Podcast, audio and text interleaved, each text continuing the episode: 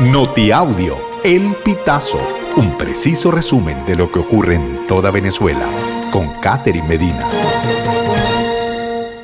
Saludos estimados oyentes. A continuación hacemos un repaso informativo por las noticias más destacadas hasta este momento.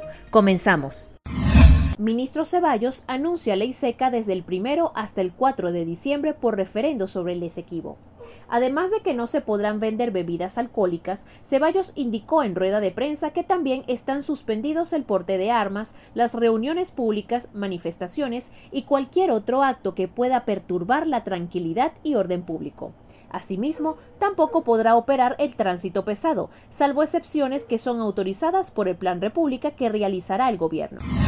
PCB denuncia que el gobierno ejerce presión para forzar participación en referendo consultivo.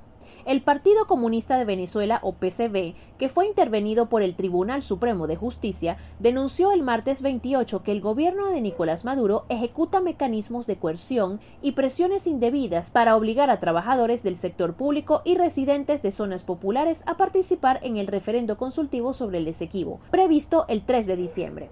El PCB destacó su posición histórica en favor de una solución pacífica y negociada del diferendo fronterizo con Guyana y resaltó que el referendo consultivo no tiene carácter vinculante y no resuelve la disputa con Guyana.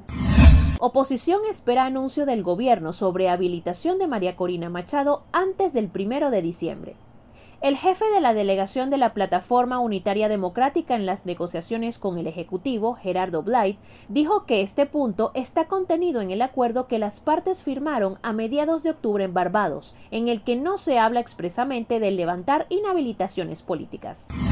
Trabajadores venezolanos tienen más de 620 días esperando un aumento. El salario mínimo y las pensiones se mantienen en 130 bolívares, un monto que ha perdido 90% de su poder de compra debido al alza de la cotización del dólar en el país, donde los precios de referencia se fijan teniendo como referencia la divisa estadounidense. Desde el último ajuste realizado en marzo de 2022, el salario equivalía a 30 dólares y ahora vale menos de 4 dólares. ¿Qué se puede hacer y qué no el día del referendo por el Esequibo?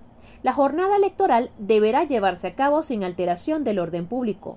Ninguna persona podrá asistir armada a los centros de votación, salvo los efectivos del Plan República en cumplimiento del deber de velar por la seguridad de los electores y miembros de mesa.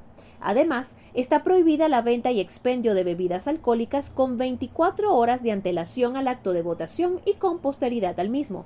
La misma regla aplica para la celebración de reuniones o espectáculos públicos. Estimados oyentes, este ha sido el panorama informativo hasta esta hora. Narró para ustedes Catherine Medina. Estas informaciones puedes ampliarlas en nuestra página web elpitazo.net.